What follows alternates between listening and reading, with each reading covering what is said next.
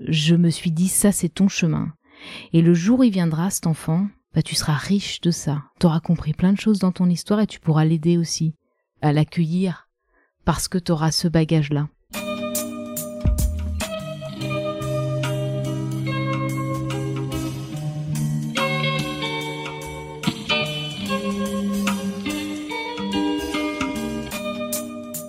Bienvenue à tous sur Et surtout la santé, votre podcast lyonnais qui décortique des sujets de santé avec des spécialistes, avec des sportifs professionnels et parfois avec des patients aux histoires extraordinaires. Aujourd'hui, on est avec Gaëlle, une patiente dont l'histoire méritait selon moi d'être partagée.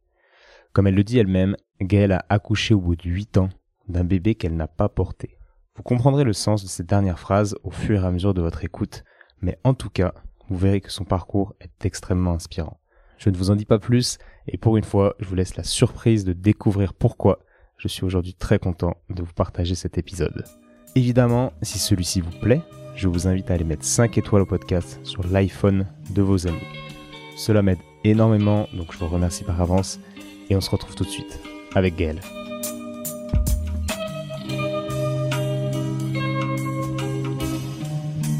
Salut Gaël. Salut Étienne.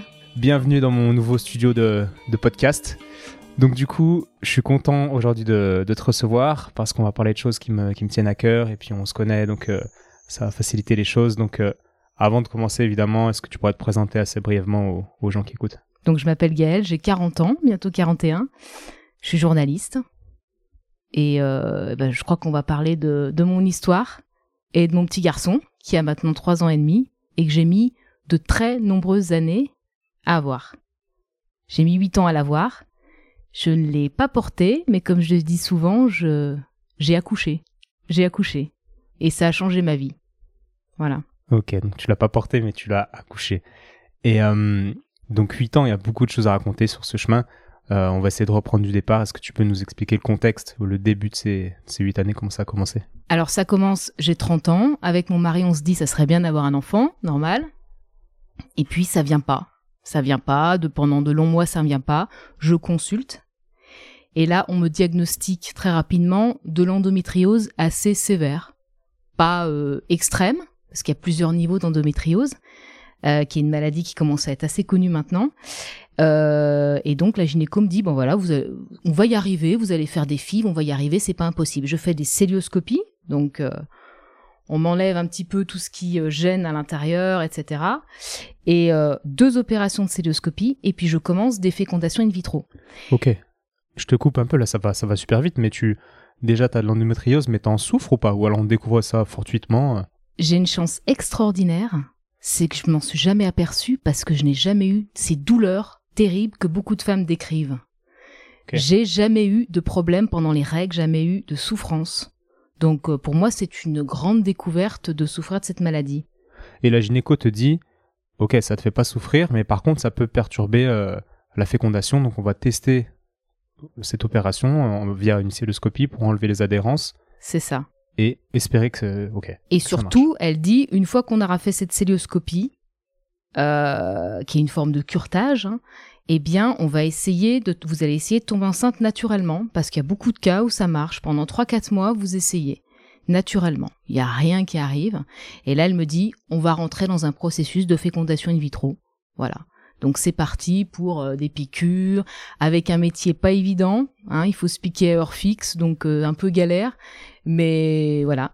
Mais du coup, excuse-moi, je te coupe encore, mais avant d'arriver à, à, cette proposition de fécondation in vitro, il s'est passé des mois et des mois, voire plus d'une année, j'imagine, non? Euh, Un an et demi, à peu près. Un an et demi. Ok. Ouais. À partir de quel moment tu t'es dit, putain, c'est bizarre, ça, ça marche pas, tout ça? La grossesse? Ouais, tu disais, bah c'est bizarre, je tombe pas enceinte. Et au bout de combien de temps tu t'es dit, t'es allé consulter? Au bout de 6 à 8 mois. Je sais que c'est difficile. J'ai jamais eu de contraception, mais euh, je sais que ça peut être long de, de tomber enceinte. Donc je m'affole pas je m'affole pas. Mais la gynéco, elle décèle tout de suite, elle dit c'est assez, assez classique. Euh, vous avez sûrement l'endométriose, de l'endométriose, pardon, et on va vérifier ça avec, euh, comment t'appelles ça, des... Euh... Une IRM Voilà, une IRM. Et après, donc il découvre l'endométriose et ils te font la celluloscopie, le curtage, comme tu dis. Ouais. Donc après, il se passe combien de mois avant qu'on passe à l'étape suivante? Au bout de trois mois, c'est-à-dire qu'au bout de trois mois d'essai non concluant, la gynéco me dit, allez, on lésine pas, vous avez 32, 33, c'est parti, on fait des fives. Et là, pour moi, euh, ce qui est important, c'est que je commence les fives, et là, rapidement, je fais des cauchemars. Des cauchemars très violents, qui se répètent sans arrêt, où euh, j'ai un enfant et qui meurt. Et qu'en fait, je le, même je le tue accidentellement. Waouh C'est-à-dire que dans la baignoire, euh, je mets l'eau trop chaude, il meurt. Je suis en voiture, je fais un une mauvaise manipulation, j'ai un accident, mon fils meurt, mon enfant meurt. Et je me dis, il y a quelque chose derrière. Rien n'est par hasard.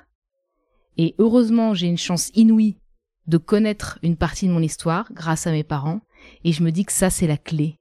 Et qu'en fait, l'endométriose, déjà à ce stade-là, c'est qu'un écran, c'est qu'une barrière, c'est quelque chose que mon corps produit parce que je sais que cette histoire, enfin que l'absence d'enfant, elle est liée à mon histoire. Donc je l'explique cette histoire. Je, 15 jours avant ma naissance, euh, j'avais un frère jumeau et euh, 15 jours avant mon naissance, ce frère meurt. Euh, ma mère, et ça elle m'a toujours raconté cette histoire, heureusement, c'est pour ça que ça fait tilt dans ma tête. Euh, ma mère sent des douleurs, elle va consulter, et à l'hôpital, on lui dit il y en a un des deux qui est mort, madame. On ne sait pas de quoi, on est désolé. À cette époque, on est en 79, on ne sait pas si c'est un garçon ou une fille. Et donc, il y en a un des deux qui est, qui est mort, et madame, bah, vous allez rentrer chez vous, parce que vous n'êtes pas au terme. Donc, vous allez rentrer chez vous. Ma mère ne comprend pas, elle dit, mais attendez, je vais passer 15 jours, 3 semaines jusqu'au terme avec un bébé mort dans le ventre et l'autre vivant. Ça vous paraît pas...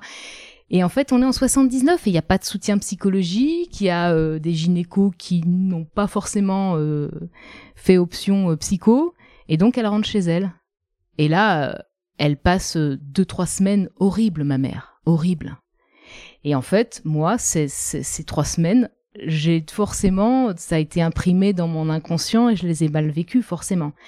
Et quand, et, mon enfance, j'ai eu une enfance heureuse, j'ai connu cette histoire, merci les parents, mais j'ai toujours ressenti un vide immense. J'ai toujours eu envie qu'on me regarde, d'être aimé, j'ai toujours senti qu'il manquait quelque chose. Je pouvais pas rester seule dans une pièce plus de dix minutes, enfant. Donc je savais qu'il y avait, il y avait ce jumeau qui me manquait. Donc, je me suis dit, ok, les filles, on va les faire, mais il y a, il y a quelque chose à régler, il y a quelque chose à aller creuser. Et puis, les filles ne marchant pas, au bout de la deuxième, troisième, on se lance dans un parcours d'adoption, comme beaucoup de couples. Donc, c'est un long cheminement, ça. Donc là, On nous dit que ça va prendre des années. Et puis je reste pas là les bras croisés, je me dis, il faut aller chercher, il faut aller euh, trouver la clé parce que la clé, elle est dans l'histoire du frère. donc la Je ne sais pas comment m'y prendre au début, hein, mais je sais que c'est ça qui me bloque. donc la clé pour ne plus sentir ce manque, ce besoin d'être regardé, etc. que toi tu associes à ce qu'on appelle le syndrome du jumeau perdu, qui est, qui est très connu. Et là, t'en es consciente à ce moment-là.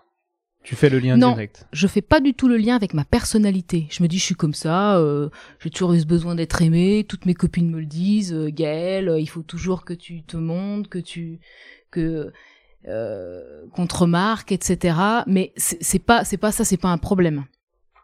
Et je me dis quand même que si je n'arrive pas à avoir un enfant, c'est peut-être lié à la mort du frère, à la mort du frère, pas à l'absence du frère. Parce que j'ai j'ai vécu 15 jours, ma vie a commencé par la mort. Ma vie a commencé par la mort. J'ai connu la mort, j'étais à côté. Les jumeaux, ça m'a toujours fasciné, c'est quand même euh, particulier comme relation. Et donc il y a ce manque, mais il y a le fait que ces cauchemars d'enfants morts me mettent tout de suite sur la piste. Et, et la, la, la, la conscience d'être responsable. Je me, suis, je me suis dit, dans ton inconscient, c'est écrit, c'est imprégné. Euh, le fait que tu es responsable de la mort du frère alors que tu ne l'es pas. Hmm. Et là, il y a un problème. Ok, donc tu réalises que ta conscience, en fait, ta conscience réalise tout ça, que ton inconscient emmagasine des choses qui te, qui, qui te bloquent, qui te verrouillent un peu d'autres choses. Donc là, tu as l'ouverture d'esprit pour ensuite aller explorer. Et c'est ça un peu que je voulais développer avec toi, parce Ouais. que qui est extraordinaire de ton parcours. Donc tu vas nous dire la suite. Donc qu'est-ce que tu, fais ensuite? Alors là, je commence euh, un chemin qui va durer plusieurs années euh, en me disant que la réponse est ailleurs, la réponse est dans l'histoire. Et je vais d'abord faire de la thérapie transgénérationnelle. Parce que justement, je me dis, c'est l'histoire qui a fait ça. Donc on va chercher dans l'arbre généalogique, les ancêtres, pour comprendre que on n'est pas juste une personne, moi Gaël, toi Étienne, on n'est pas juste arrivé comme ça, on est le fruit de ce que les autres ont fait, de ce que les autres ont dit ou qu'ils n'ont pas dit aussi. Et ça, ça m'a passionné pendant des mois, ça a pris, ça a pris beaucoup de temps. Je me reconnecte avec ma mère, là, je- en, en la questionnant, parce que là, c'est beaucoup basé sur une, une espèce d'enquête policière, d'arbre généalogique, pour aller interroger les gens, la, la, la grand-mère, la tante, pour arriver à avoir des bribes d'histoire comme ça. Et je me rends compte que ma mère a énormément souffert de ça. Que quand je la questionne sur ce frère perdu, euh, pour essayer vraiment de comprendre le déroulement de cette euh, de cet accouchement, de cette euh, vie in déjà, je me rends compte qu'elle pleure encore, hein. Plus de 35 ans après, qu'elle pleure, qu'elle me dit que la tombe du frère euh, a été euh, détruite parce que les enfants nés, euh, les enfants morts, pardon, in utero, bah, il faut faire de la place pour les autres, donc c'est pas la priorité. Donc quand il y a très peu de place dans les cimetières, donc cette tombe, elle a été détruite parce que moi je demande tout de suite à aller voir la tombe à ce moment-là. Me dit mais la tombe n'existe plus et elle se met à pleurer et elle me dit c'est et je me rends compte à quel point ce bébé mort euh, c'est quelque chose qui toute sa vie a chan- changé, bouleversé ma mère. Donc ça c'est déjà un- très important. Sachant que elle, elle n'avait pas fait euh, le travail que toi tu es en train d'entamer, elle l'a jamais fait, on est d'accord. Non.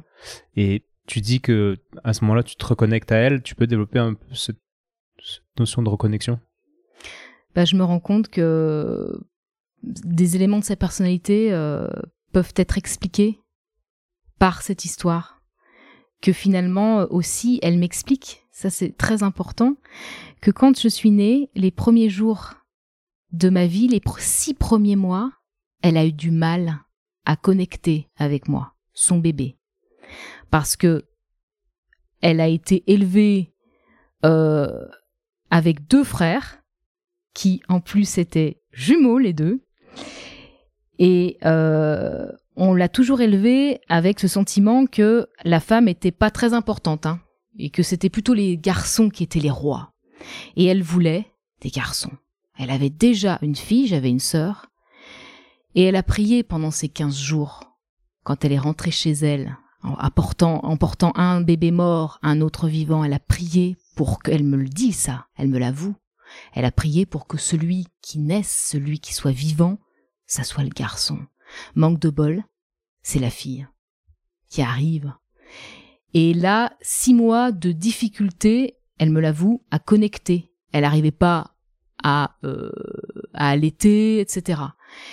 Et ce manque-là, je l'ai forcément senti. Et donc, je comprends aussi euh, sa personnalité, je comprends euh, certains extrêmes, euh, et je me dis que cette histoire a été beaucoup plus douloureuse pour elle que je l'avais jamais imaginé.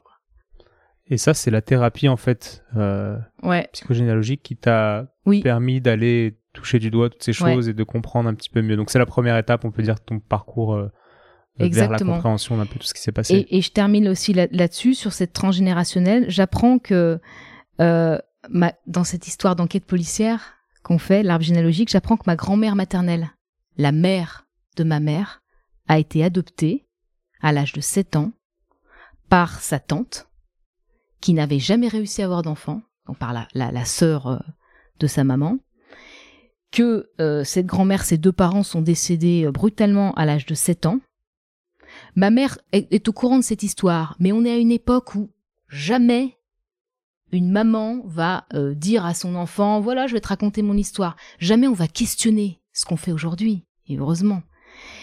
Et en fait, je me lance dans une vraie enquête policière passionnante à essayer de retrouver, par les archives municipales, départementales, par les hôpitaux, à essayer de retrouver, de comprendre comment les deux parents sont morts euh, brutalement à l'âge de 7 ans, euh, quand la, fille la petite fille a 7 ans, comment c'est possible? Et je retrouve l'acte d'adoption de ma grand-mère, la mère de ma mère. Et ma mère, par procuration, se passionne pour ça, me pousse à aller chercher, elle fait cette espèce de thérapie par mon travail qu'elle n'a jamais fait. Et quand elle voit l'acte d'adoption de sa propre mère, elle pleure aussi, elle dit mais c'est extraordinaire ce que tu as trouvé. Et là je me sens déjà, je me dis c'est un indice extraordinaire, je me sens proche de cette grand-mère que j'ai pratiquement pas connue, qui a été adoptée, je me dis il y a un message derrière ça aussi. Et je comprends aussi que l'infertilité est inscrite quelque part dans le patrimoine génétique. Il y a beaucoup de mes tantes qui n'ont jamais eu d'enfants. Et on parle d'une période où c'est, c'est peu probable qu'elle n'ait pas, qu'elle n'ait, qu'elle n'en voulait pas, parce qu'on parle des années, euh, euh, du, soit du siècle dernier, soit euh, jusqu'à 1970. Enfin, c'est peu probable dans les années 30, dans les... qu'une femme, qu'il y ait autant de femmes comme ça qui disent non, je veux pas d'enfants. C'est très bizarre. Alors qu'elles étaient mariées. Donc voilà, il y a quelque chose, je me dis, il y a quelque chose à, tirer de ça. Après, je vais une à une étape supérieure, je continue mon petit chemin, mon petit bonhomme de chemin, et je fais de la constellation archétypale. Ouh là là. J'adore ce mot. Du coup, avant de passer à cette étape de constellation archétypale, je connaissais constellation familiale, mais peut-être que ça se ressemble. Ça dure combien de temps tout ce, travail, euh, tout ce travail de, psychogénéalogie? Ça dure euh, environ neuf mois, hein, je dirais. Ouais. presque un an. Parce qu'il faut, il faut beaucoup de temps hein, pour, aller chercher dans les archives, faire des recherches internet, appeler les hôpitaux qui ont des archives, les hôpitaux.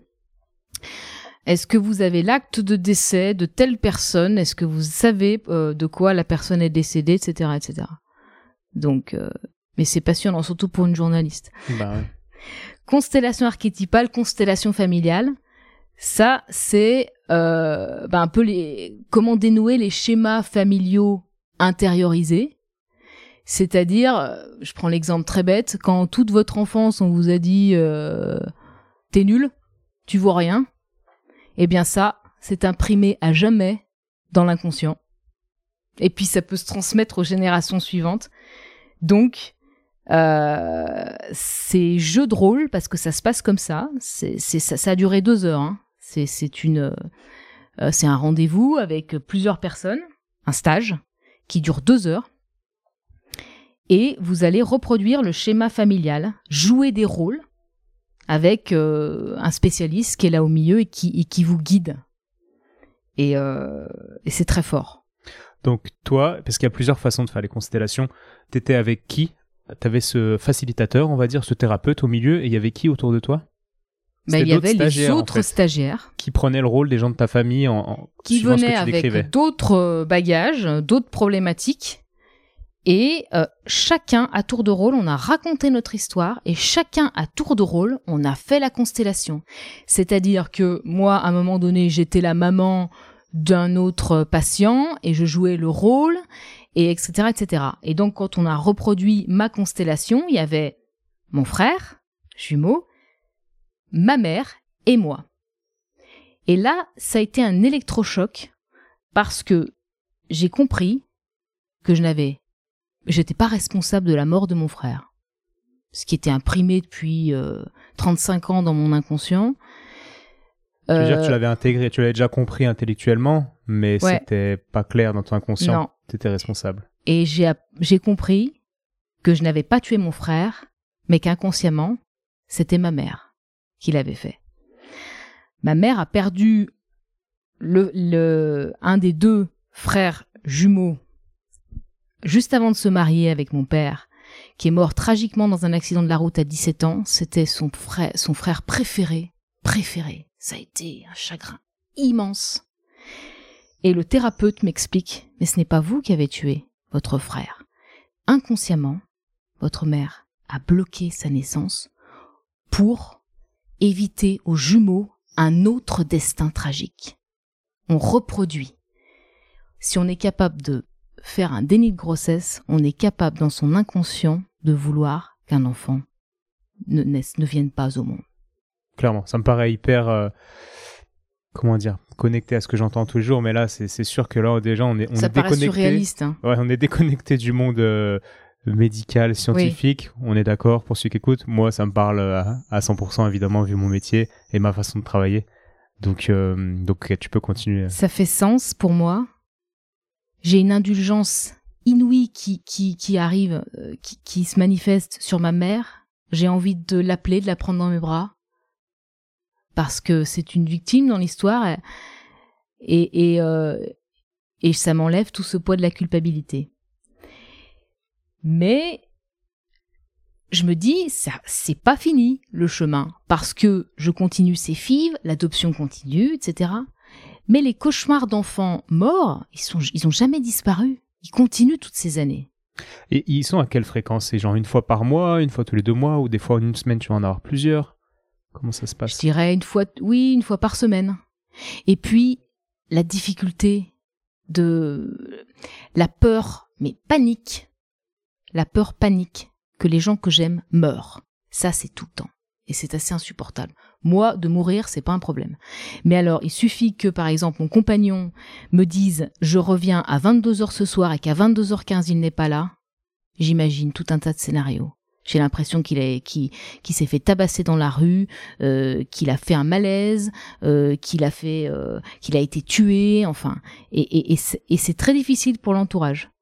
Donc la mort, elle est vraiment présente de manière assez violente. Elle se manifeste de manière assez violente sur l'entourage.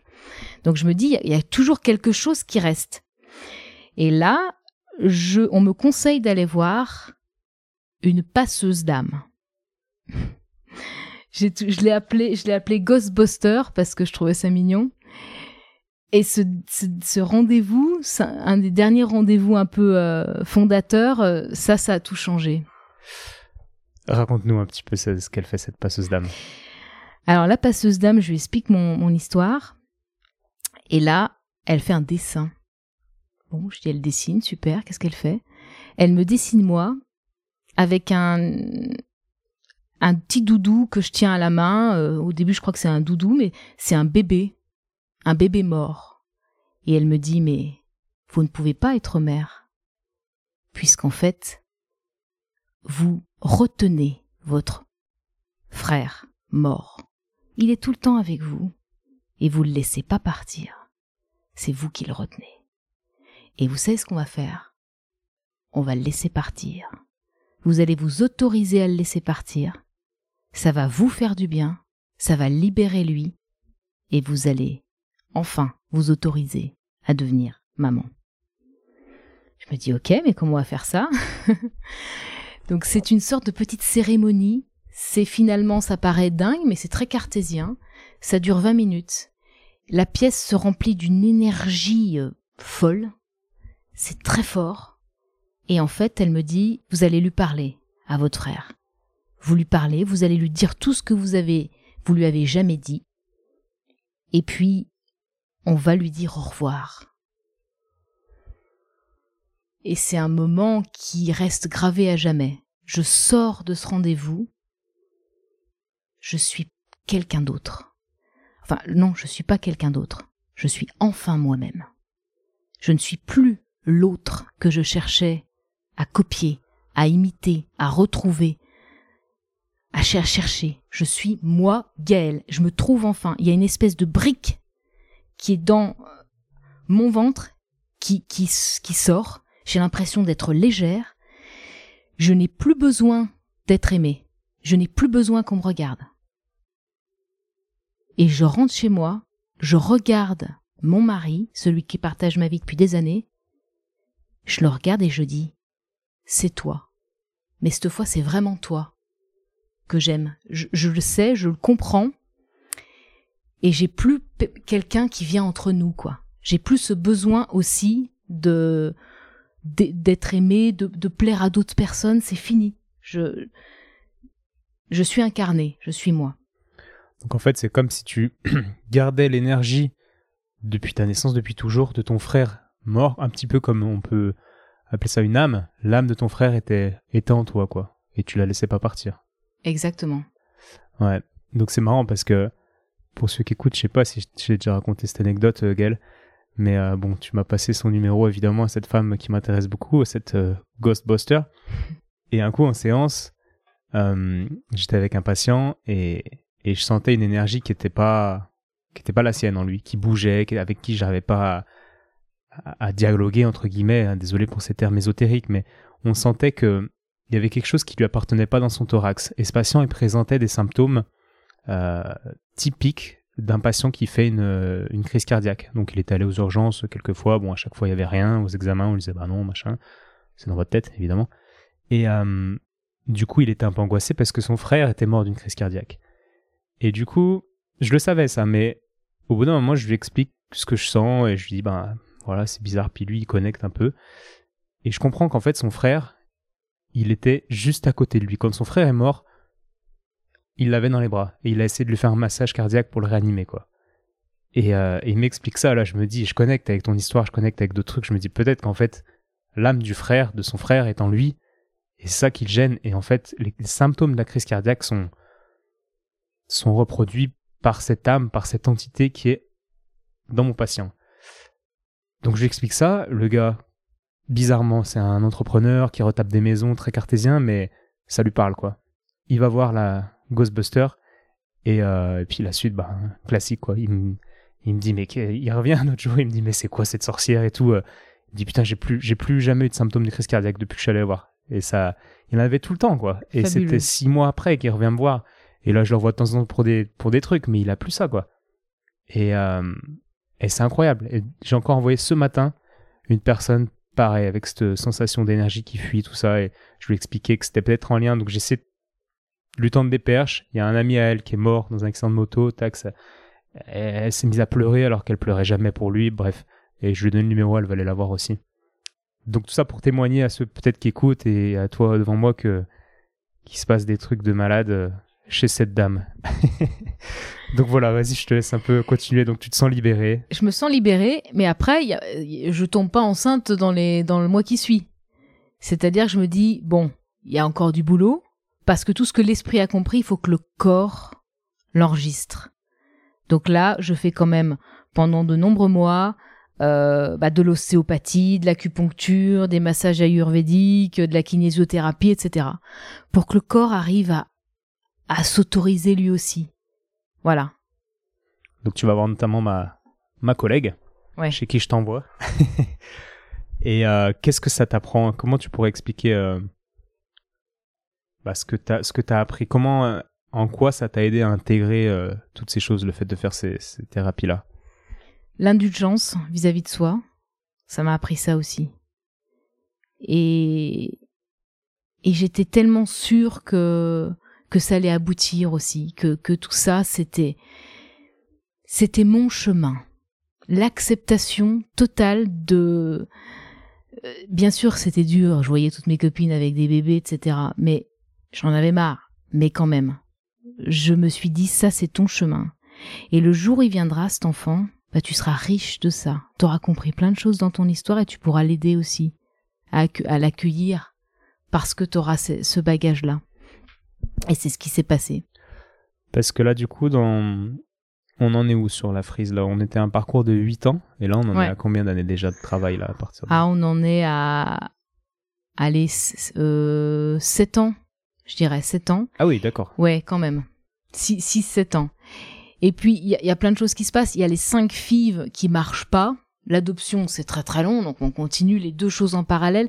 Il y a la FIV qui marche, il y a les cinq FIV qui marchent pas, et puis là il y a la gynéco qui vous dit, ben là euh, malheureusement vous avez peu de réserves ovariennes, euh, et en fait il va falloir aller en Espagne pour euh, faire un don d'ovocytes. Voilà, donc que vous bénéficiez d'un don et et on s'engage là-dedans. On va à Barcelone, donc c'est tout un processus. C'est aussi très compliqué parce que euh, pendant ce temps, j'ai euh, certains thérapeutes que je continue à voir, euh, notamment celle qui fait de la transgénérationnelle, qui me dit attention, vous allez accueillir peut-être un nouveau site, de, de quelqu'un euh, qui a une histoire totalement différente et il va falloir composer avec ça quelque part. Donc il y a toutes ces questions-là aussi qui, qui, qui rentrent en ligne de compte et que se posent plein de gens qui, euh, qui, qui ont la même expérience. Et puis ça, ça marche absolument pas. Et pour moi, c'est un nouveau message, un nouveau signe. C'est-à-dire que le don d'ovocytes, il sélectionne selon les critères physiques euh, une jeune femme qui me ressemble et qui donne 20 une vingtaine d'ovocytes, ce que moi j'ai jamais eu de ma vie. Hein. c'est euh, waouh, c'est jackpot. Et euh, donc euh, on nous appelle, on nous appelle pour nous dire il va y avoir un transfert, c'est-à-dire le sperme de mon conjoint et les ovocytes de la demoiselle pour m'implanter et qu'il y ait une grossesse. Et sur le chemin, il y a, donc il y a 20 ovocytes. Sur le chemin qui mène à la clinique, on nous appelle quelques, même pas trois quarts d'heure avant le transfert et on nous dit tous les embryons sont morts. Il n'y en a pas un de viable. C'est un échec complet, on comprend pas. C'est inouï. Vous faites partie des 3% des gens où il n'y a pas d'explication, on comprend pas. Parce qu'il y a une vingtaine d'ovocytes, ils sont de très bonne qualité et tout d'un coup, il n'y a plus rien. Et on est désolé, il n'y a plus rien à vous transférer. Faut recommencer. Parce que là, on parle d'ovocytes. Hein. Ils n'ont pas été fécondés, ils allaient. Si, enfin, ils, étaient en phase de fécondation. Ça, ça met trois jours. Hein.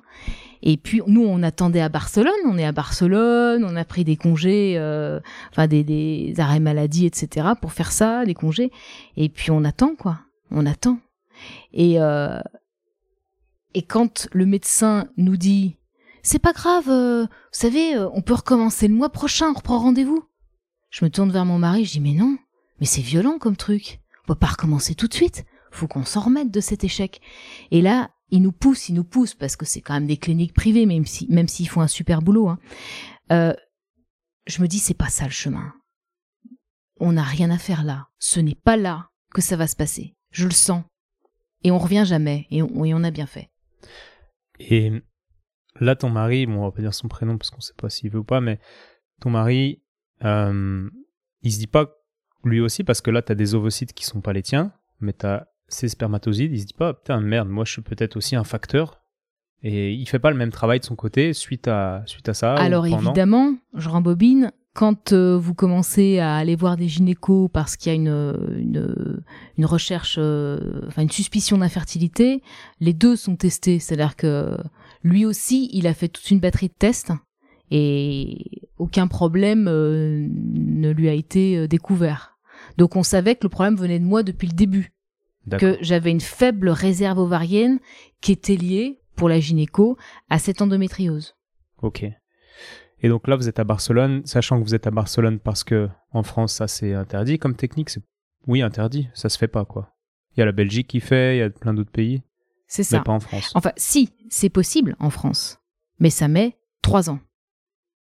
Il y a trois ans d'attente parce qu'il y a très peu de femmes qui donnent leurs ovocytes parce qu'elles sont pas rémunérées pour ça, contrairement à l'Espagne par exemple ou la Belgique où elles ont une rémunération. Donc du coup, il y a des cliniques privées qui se sont ouvertes et comme il y a beaucoup de femmes, beaucoup d'étudiantes, de jeunes femmes qui font cette démarche de don d'ovocytes parce qu'elles sont rémunérées, eh bien, euh, il y a très peu d'attente. C'est-à-dire qu'on a pris un rendez-vous, nous, au bout de, on a eu un rendez-vous au bout de deux mois d'appel, et puis euh, on a engagé, euh, oui, au bout de 3-4 mois, on a engagé euh, la, la, fécondation, quoi. Enfin, le, tout ce qui était traitement hormonaux, parce qu'il faut aussi faire des traitements hormonaux pour pouvoir accueillir au mieux l'embryon, etc. Donc ça va très vite. Et en France, ça met 3 ans. Parce qu'il y a très peu d'ovocytes. Et en France, est-ce que c'est remboursé? Parce qu'en Espagne, je sais que c'est un truc très cher. En France, c'est remboursé ou pas ce genre de choses? En France, c'est pris en charge entièrement. D'accord. Autre facteur qui fait que peut-être que. Ouais. Et là, je tiens à dire aussi que cette, euh, pour ceux qui nous écoutent et qui seraient dans, dans le même cas, euh, nous, euh, comme on était considérés comme en procédure de, de fécondation in vitro, de d'infertilité, eh bien, ça a été entièrement pris en charge aussi. Ça a été remboursé. Longtemps après, mais ça nous a coûté 7500 euros c'est très cher. Si vous avez le transfert de l'embryon, c'est 10 000. D'accord? Et ces 7 000 euros nous ont été remboursés par euh, Sécurité sociale et euh, complémentaire santé. Parce que notre gynéco avait fait un courrier comme quoi c'était euh, quelque chose qui pouvait pas se faire en France de manière rapide, compte tenu déjà que j'approchais 38, etc., 38 ans, et que on n'avait pas le choix, c'était un soin indispensable à faire à l'étranger, comme parfois certains soins qui doivent se faire à l'étranger et qui sont remboursés. D'accord. Voilà. Donc là, ok, prise de conscience que c'est pas comme ça que ça doit se faire, t'es en Espagne, on veut la suite, Gaëlle, de l'histoire. Eh bien, la suite, c'est c'est euh, grâce au service d'adoption euh, de la métropole de Lyon que ça va se dénouer. C'est-à-dire qu'on, alors pendant ces années, on a fait beaucoup de dossiers euh, pour l'adoption. on a eu l'agrément assez rapidement, ça met un an. Et puis après, vous faites des dossiers à l'international pour qu'une association veuille bien porter votre cas, votre dossier, et puis euh, essaye de trouver un enfant à l'étranger. Sauf qu'on est arrivé dans un monde où l'adoption a été complètement chamboulée, euh, beaucoup de pays se fermaient parce que elle, euh, elle se mettait en conformité avec euh, de nouvelles règles internationales. Et du coup, beaucoup de pays euh, comme euh, le Brésil, comme euh, les pays d'Afrique avaient arrêté l'adoption pendant 3-4 ans, le temps de mettre en conformité, de trouver un ministère de l'adoption, etc. Bref. Et en fait, il n'y a rien qui se passe. C'est-à-dire qu'on a fait une trentaine de dossiers très étayés pour, pour toutes les associations qui, qui travaillent en France et toutes les réponses étaient négatives, étaient négatives et à chaque fois même c'était pire, on nous disait euh, en fait, il faut changer votre demande. C'est-à-dire que vous demandez un enfant de moins de deux ans, et en fait, il faut, ça marchera jamais. Il faut demander un enfant de plus de 7 ans avec une particularité. Enfant à particularité, c'est maladie, bec de lièvre, euh, un enfant qui a été traumatisé par euh, une guerre, quelque chose de, grave, etc. C'est ça un enfant à particularité. Et donc on n'était pas prêt à ça. Il y a qu'une seule association qui a accepté de nous recevoir dans leur bureau et on était tout contents. On était là, ça y il y en a une, il y en a une. C'est Médecins du Monde qui fait de l'adoption, qui travaille avec à l'adoption. Et là, le rendez-vous a été très violent, c'est-à-dire euh, oui, oui, pas de problème, euh, on porte votre dossier, mais c'est enfant de 7 ans avec. Euh, alors vous pouvez cocher la cage. Je schématise un peu, mais j'exagère. Vous pouvez cocher la cage, la case SIDA, la case unijambiste, la case bec de lièvre, la case hépatite. et là, vous aurez beaucoup plus de chance. Et mon mari me dit, mais attends, on est, on peut pas, on n'est pas infirmier, quoi. Je veux dire, on veut juste un enfant, quoi. Et on a décidé de pas aller avec eux. Parce que c'est quand même assez extrême euh, comme discours, quoi. Ouais. Et puis voilà, des années passent, on continue le travail, et puis là, on a un jour un appel de, de l'assistante sociale, euh, une nouvelle assistante sociale, euh, qui, euh, qui nous dit, bah, je veux vous rencontrer parce que j'arrive, je, je, je reprends les dossiers, etc. de l'ancienne. Ok, super, on y va. Euh, et, euh, et là, elle nous dit, mais attendez, mais votre dossier, il est, il y, a pas de raison de ne pas espérer. Vous êtes, euh, vous êtes euh, jeune. Ah bon, on est jeune, on a déjà 37, 38 ans, euh, j'en pensais pas être jeune. Enfin, si, parce qu'il y a en fait la plupart des gens qui arrivent à l'adoption, ils sont beaucoup plus vieux que vous, quoi. Ils ont vraiment tout tenté, quoi. Alors que vous, vous êtes accroché assez vite, quoi, finalement. Ok. Et puis votre tour va arriver. Ça fait déjà 4 ans que vous attendez. Euh... Non, non, mais ne perdez pas espoir. On se dit ah cool, super. Et puis quelques mois après, elle nous a rappelé. Donc au bout de 5 ans que le premier rendez-vous avec les services d'adoption a été pris et puis la demande d'agrément. Au bout de cinq ans, elle nous appelle. On nous appelle et puis on, on nous dit, euh, bah voilà, euh, demain il y a une commission qui, la, commission se réunit comme tous les mois et votre dossier est sur la liste. Votre dossier est sur la liste pour un enfant. Vous avez une chance sur deux, il y a deux couples. Sinon, vous rebasculez le tour d'après, mais je vous pressens vraiment fortement sur un enfant qui vous correspond euh, essayez de vous libérer en fin de semaine, mais voilà, je vais vous appeler ou pas. Tout ça est très vague. Elle peut pas donner trop de détails et donner trop d'espoir. Elle a pas le droit. Euh, demain. Ok. Mais là, es, vous êtes, vous aviez un peu, comment dire, euh, abandonné l'idée que ça allait être possible. Quoi. Au bout de cinq ans, Il n'y avait pas d'appel, tout ça, été une grosse surprise. Surtout, on pensait pas du tout qu'en fait ça viendrait de la France. C'est-à-dire qu'on on, a on a cette vision, c'est vrai que l'adoption c'est forcément euh, à l'étranger. D'ailleurs, mon fils, on me demande toujours, euh, il, vient d'où? En plus, il s'appelle Louis. Alors, ah, vous l'avez adopté en Argentine Non, non, euh, il est né à l'hôpital de, de Bron, à l'hôpital Mère Enfant. Ah, ah bon? L'adoption pour les gens, c'est à l'étranger. Et nous aussi, on le pensait. Et on pensait pas qu'en France, ça pouvait finalement, c'est ça qui pouvait se débloquer en premier, surtout un bébé, parce qu'on nous avait toujours dit que bah il y avait quand même peu de bébés, quoi. Et donc cette journée du jeudi 2 février 2017, la date, on peut que s'en rappeler. Hein. C'est, elle se passe, mais c'est dingue quoi. Je travaille, je suis avec un collègue, je n'arrive absolument pas à me concentrer, je repose dix fois la même question. C'est une catastrophe. On attend toute la journée que l'assistante sociale nous appelle. C'est le jour de cette euh, réunion, cette commission qui doit décider de notre sort. C'est interminable, c'est interminable. 19h30, elle appelle. C'est mon mari qui prend l'appel, je suis incapable. Je, n'en peux plus, je suis au bout de, au bout de ma vie. Et là, elle dit, euh, bon ben, euh, je vous attends demain euh, à la métropole, à l'adoption, je vous attends demain dans mon bureau. Cédric raccroche, je lui dis, mais elle a dit quoi? Non, non, bah, elle nous attend demain.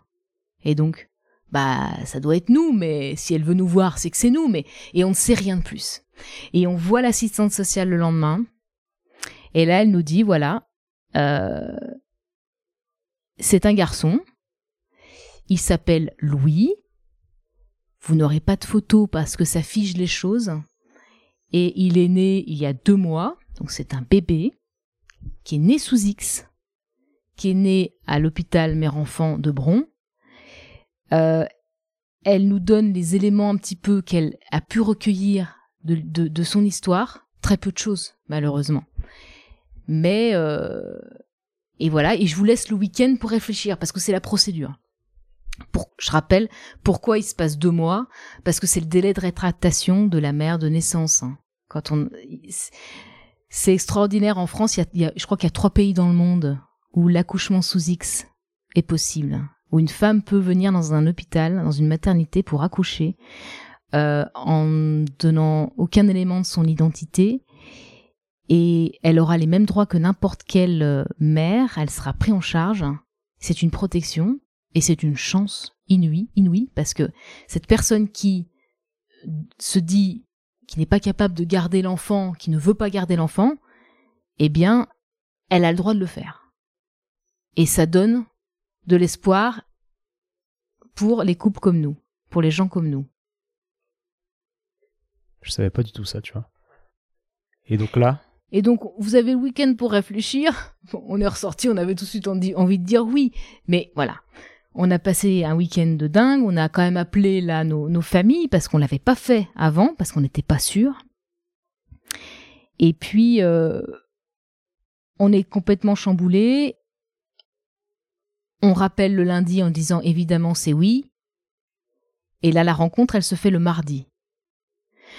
Là, c'est marrant parce que le vendredi soir, j'appelle quand même mon patron pour lui dire, tu sais, je t'avais toujours dit euh, il y a des années, qu'un jour, peut-être, je partirais du jour au lendemain euh, et tu me reverrais pas pendant six mois parce que j'avais toujours dit, après tout ce bazar, quand même, je prendrais six mois si, si j'arrive à voir mon enfant pour connecter avec lui, pour prendre le temps d'être euh, voilà la maman que, que j'ai toujours eu envie d'être. Et euh, je l'appelle et je dis bon bah voilà, euh, bah, je suis désolée mais je vais je vais revenir lundi parce que j'ai j'ai encore du boulot à finir, mais après lundi soir je serai plus là et je vais pas revenir avant six mois. Heureusement mon patron il est la première réaction c'est qu'il a été super heureux, il a il a limite pleuré pour moi, il m'a dit c'est super. Et, et voilà, et le mardi, il y a cette première rencontre avec votre enfant. Et ça, c'est gravé à jamais, quoi. C'est l'assistante sociale. Elle nous briefe avant. Elle nous dit, voilà, c'est normal d'être stressé.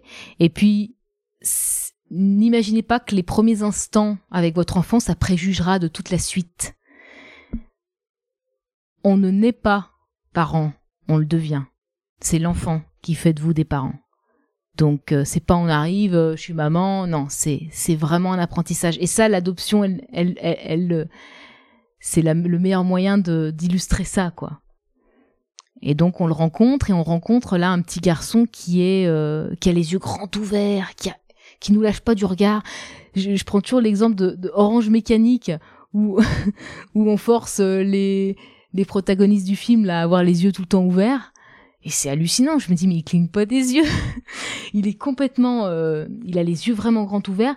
Il est dans ce qu'on nous a toujours décrit l'assistante sociale comme des, des enfants, euh, des bébés hyper vigilants. C'est-à-dire qu'ils sont en suspens. Des bébés nés sous X. C'est-à-dire qu'ils sont nés. On a, les a pas forcément pris dans les bras. Ils ont pas eu la, la, maman euh, qui, qui, que tous les autres ont. Et donc, du coup, ils sont en attente de quelque chose. Et on voit ce bébé, euh, les yeux grands ouverts, qui, a qui, nous, qui nous regarde avec l'air de dire Est-ce que c'est bien vous? Est-ce que je peux vous faire confiance? Est-ce que je peux me poser avec vous? Et il a les, les mains extrêmement euh, crispées. Il ouvre pas les mains en fait, il a les poings serrés comme ça, hyper tendus. On le sent hyper tendu. Et euh, les, auxiliaires qui s'en sont occupés pendant deux mois nous disent bien il a, besoin de s'ouvrir et il va falloir lui laisser le temps. C'est aussi pour ça qu'on vous a choisi pour l'adopter parce que euh, vous êtes euh, voilà vous avez fait un, travail vous avez vous aurez le temps de, de, le, laisser s'ouvrir et puis là il se passe huit jours et ça c'est extraordinaire on appelle ça l'apparentement donc pendant huit jours vous allez à la, pouponnière euh, c'est-à-dire l'endroit où les, enfants, les bébés sont gardés. Euh, à la, c'est ce qu'on appelle, euh, vous savez, la DAS. Hein. Autrefois, on appelait ça, la, on appelait ça la. Ça s'appelle plus ça, mais ça s'appelle l'IDEF maintenant. Et donc, il y a des enfants de 0 à 18 ans. Et puis, il y a l'espace pour les bébés, la pouponnière. Et donc, il y a un appartement au-dessus de la pouponnière qui est réservé aux parents qui viennent. Et vous venez au début, la première fois, vous venez une heure. Et après, le lendemain, vous revenez deux heures. Petit à petit, en faites-vous des parents aussi, c'est-à-dire qu'on vous laisse de plus en plus faire les choses. Au début, on vous explique non pas comment changer une couche ou donner un bain, mais comment donner le biberon et donner un bain à cet enfant-là, à votre enfant, parce que c'est des gens qui l'ont, connu pendant deux mois, donc qui vous expliquent qui il est. Et après, petit à petit, ils vous disent, mais attendez, parce que vous posez plein de questions, vous êtes paumé au début. Euh, ils vous disent, mais attendez, c'est à vous de le faire parce que c'est vous les parents. Ils vous légitimisent, et ça c'est extraordinaire. C'est un travail fabuleux qu'ils font, et ce qui est super aujourd'hui, c'est qu'autrefois les enfants euh, qu'on adoptait, on cachait tout, on disait rien. Il y a beaucoup d'histoires où euh, on découvre qu'on a été adopté à l'âge de 30 ans. Enfin bon, aujourd'hui c'est tout l'inverse. C'est la vérité qu'on dit. Euh, le bébé, on lui dit quand il naît, on lui explique. les, les sages-femmes lui disent voilà, ta maman n'est plus là, mais on va te trouver des parents, etc. Et le jour, et ça les auxiliaires nous l'ont expliqué, c'est assez fabuleux. Pendant deux mois, donc l'enfant il est, il est, il est euh, pris en charge comme n'importe quel enfant avec les auxiliaires à la pouponnière avec elle. Elle se relaie, etc. Et c'est souvent donc des enfants hyper vigilants, hyper tendus. Et le jour où, les auxiliaires disent au bébé, demain tu vas rencontrer tes parents on t'a trouvé des parents. Il paraît que tous les enfants se décrispent. Ils ont ce, cette, cette tension qui déjà baisse. Et ça, c'est extraordinaire. Comme quoi, les bébés, ils comprennent plein de choses, quoi. Et on leur dit tout, et on vous remet aussi un album qui a, et, un, un journal de bord qui a été fait dès les premiers instants de la naissance de votre enfant. Et ça, c'est extra on explique, elles, expliquent euh, voilà, je suis euh, euh, Stéphanie, Manon, je me suis occupée de du petit garçon, voilà, il a fait ci, il a fait ça, il a pris son bain, il a pleuré, il a il a il a été content. Enfin, on vous raconte tout et on vous donne des photos, on vous donne un album avec des photos, avec son premier anniversaire, avec tout ce qu'il a fait, son premier bain, son premier sourire. Et ça, finalement, ça fait déjà un récit et c'est vachement important quand vous racontez l'histoire après. Il y a quelque chose, puis il y a quelque chose de beau, d'heureux. Il y a des gens qui et on, et on lui dit souvent, voilà, on, ouvre souvent l'album hein, et on lui dit voilà, il y a telle ou telle personne qui s'est occupée de toi, tu te rappelles, t'étais bébé, tu te rappelles pas, mais voilà, ces personnes-là se sont occupées de toi et on leur envoie de temps en temps des photos aussi par internet parce que euh, parce qu'elles ont fait quelque c'est des petites fées, moi je les appelle des petites fées. Elles ont participé, elles ont fait en sorte que notre enfant il soit pas si, il se sente pas si mal que ça, c'est-à-dire que il y a du soin, il y a de l'amour, il y a et il y a l'écoute et euh, le fait de lui parler régulièrement. Et ça, c'est important. C'est sûr. Et toi, t'en as fait un journal de bord aussi, non? Ouais, j'ai fait un journal de bord. Comment t'as fait? Comment tu t'y es pris? C'est la suite du journal de bord que les... Ouais, j'ai pris la suite. C'est-à-dire que j'ai, voilà, j'ai ouvert une nouvelle page, mais j'ai surtout pas arraché ce qui était fait avant. Pour moi, ça fait partie de l'histoire. Ça fait partie de l'histoire. Ok. Tu, tu un... Ah ouais, j'ai un petit extrait. Parce que, ouais, bah, j'ai cru voir ce, ce papier-là. Donc la rencontre, c'est euh, le 7, hein, le 7 février. Et là, c'est un petit extrait du lendemain, le 8 février. Le 8 février, nous passons la journée avec toi. Tu as les poings fermés. Tu es tendu, mais tu nous regardes. Tu nous interroges avec tes yeux grands ouverts. Et puis il y a ces moments de grâce. Tu es allongé sur la table allongée, et tu nous tends les mains, et tu tends les mains vers nous. Tu agrippes le doigt de maman, et tu lui souris, à papa aussi. Nous avons mis un peu de musique, et nous avons dansé tous les trois. Et le moment est venu de rentrer, parce qu'on passe que quelques heures hein, dans, dans cette pouponnière par jour. Papa est en larmes. La nuit, maman a déjà peur pour toi. Que fais-tu? Dors-tu? As-tu froid ou peur? Louis, prends tout le temps qu'il faut pour nous aimer. Nous, nous savons déjà que nous ne te quitterons jamais et que tu es notre fils. Et ça, c'est déjà le lendemain, donc on se sent déjà parent, quoi. C'est extraordinaire, ce, le lien qui tout de suite naît, quoi. C'est, voilà. et, ce que je voulais dire aussi, c'est que mon histoire, elle m'a aussi servi à comprendre mieux mon fils parce que à lui dire euh, ce que tu as vécu, c'est pas si loin que de ce que j'ai vécu. C'est-à-dire, je pense souvent à sa vie in utero, qui a été très difficile sans doute parce que, comme beaucoup d'accouchements sous X, c'est un déni de grossesse. Donc, euh, son caractère, eh ben, parfois j'arrive à, lire un petit peu des signaux parce que c'est un enfant qui est extrêmement déterminé, qui a beaucoup de mal à dormir. Dormir quelque part, c'est lâcher prise. Et donc, euh, il a il a sans doute, comme beaucoup de, bébés euh, où, il y a ce déni de grossesse, il a dû lutter pour sa propre survie. Il a été seul. C'est pas on parle comme toutes les mamans, on parle à son bébé, on caresse son ventre, on lui chante des chansons. Non, on fait comme s'il n'existait pas.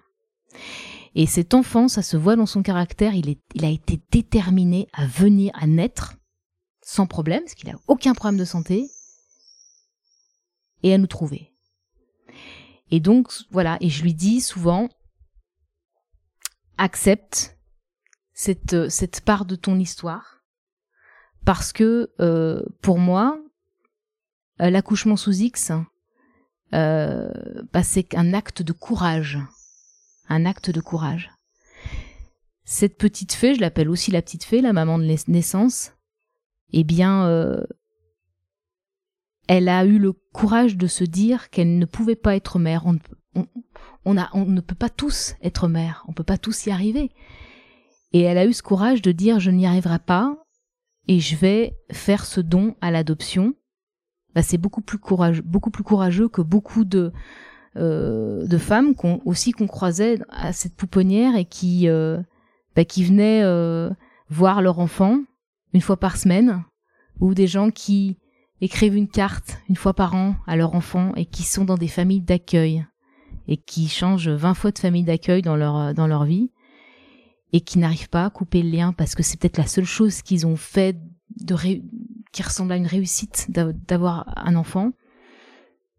Mais l'acte de courage de dire on n'est pas capable et on pense à l'enfant qu'on vient de mettre au monde comme une véritable personne qui peut avoir une vraie vie, une vraie chance, ça, c'est un acte courageux.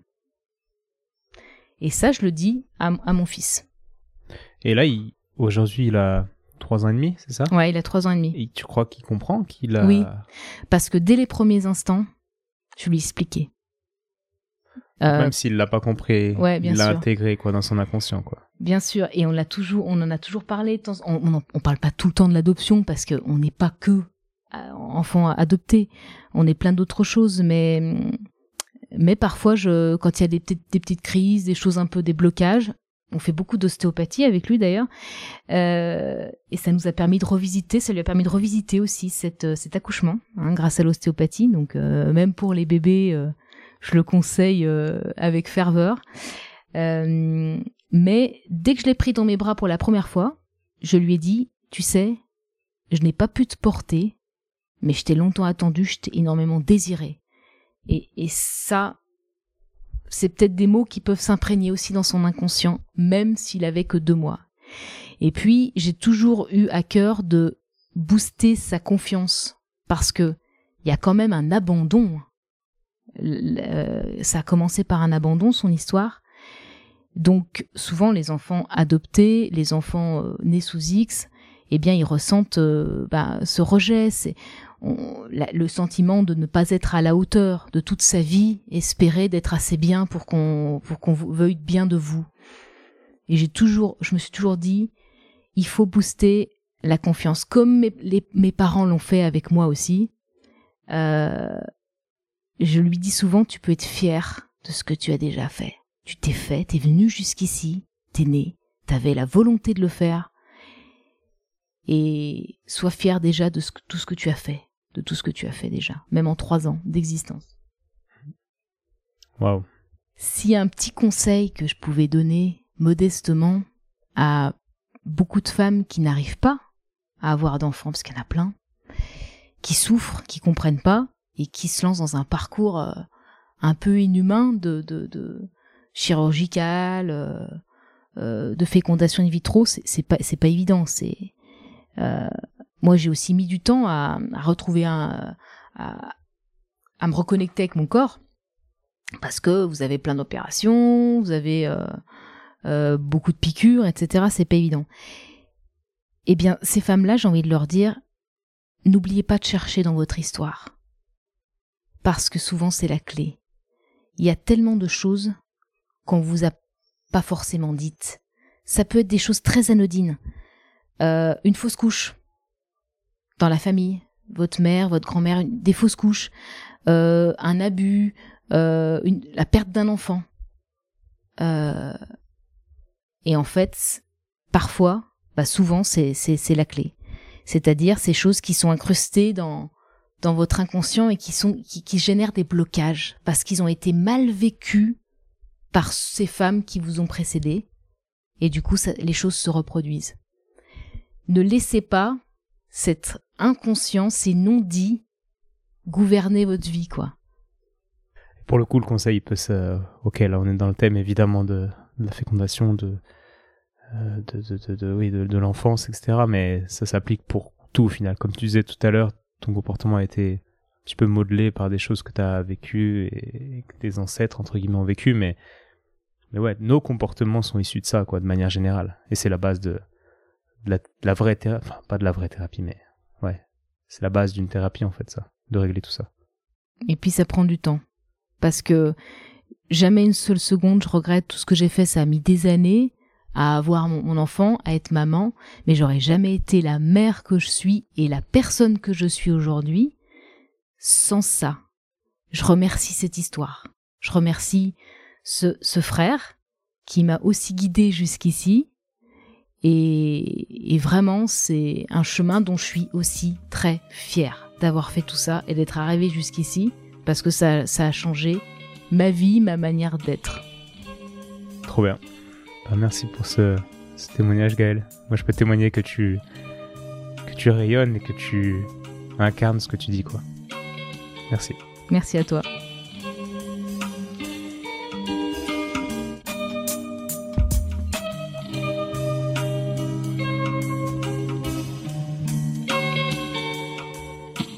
Bravo, tu as écouté cet épisode de Et surtout la santé jusqu'au bout. Pour booster ce projet qui a pour but de donner les meilleures infos possibles sur le thème de la santé, je t'invite à aller mettre 5 étoiles et un commentaire sur l'application podcast de l'iPhone de ton voisin. Comme je te l'explique régulièrement, c'est ça qui m'aide à faire monter le podcast au classement et donc ça me crédibilise pour ensuite inviter d'autres experts et ensuite te partager leurs conseils. Donc merci encore. Tu peux également suivre les aventures du projet sur Instagram à Étienne Bulidon et évidemment si l'ostéopathie peut t'aider, bah, tu peux venir me consulter au cabinet du 120 rue Montesquieu à Lyon. Si je ne suis pas disponible, c'est Julien ou quelqu'un de l'équipe qui te prendra en charge. A bientôt et bonne fin de journée. Ciao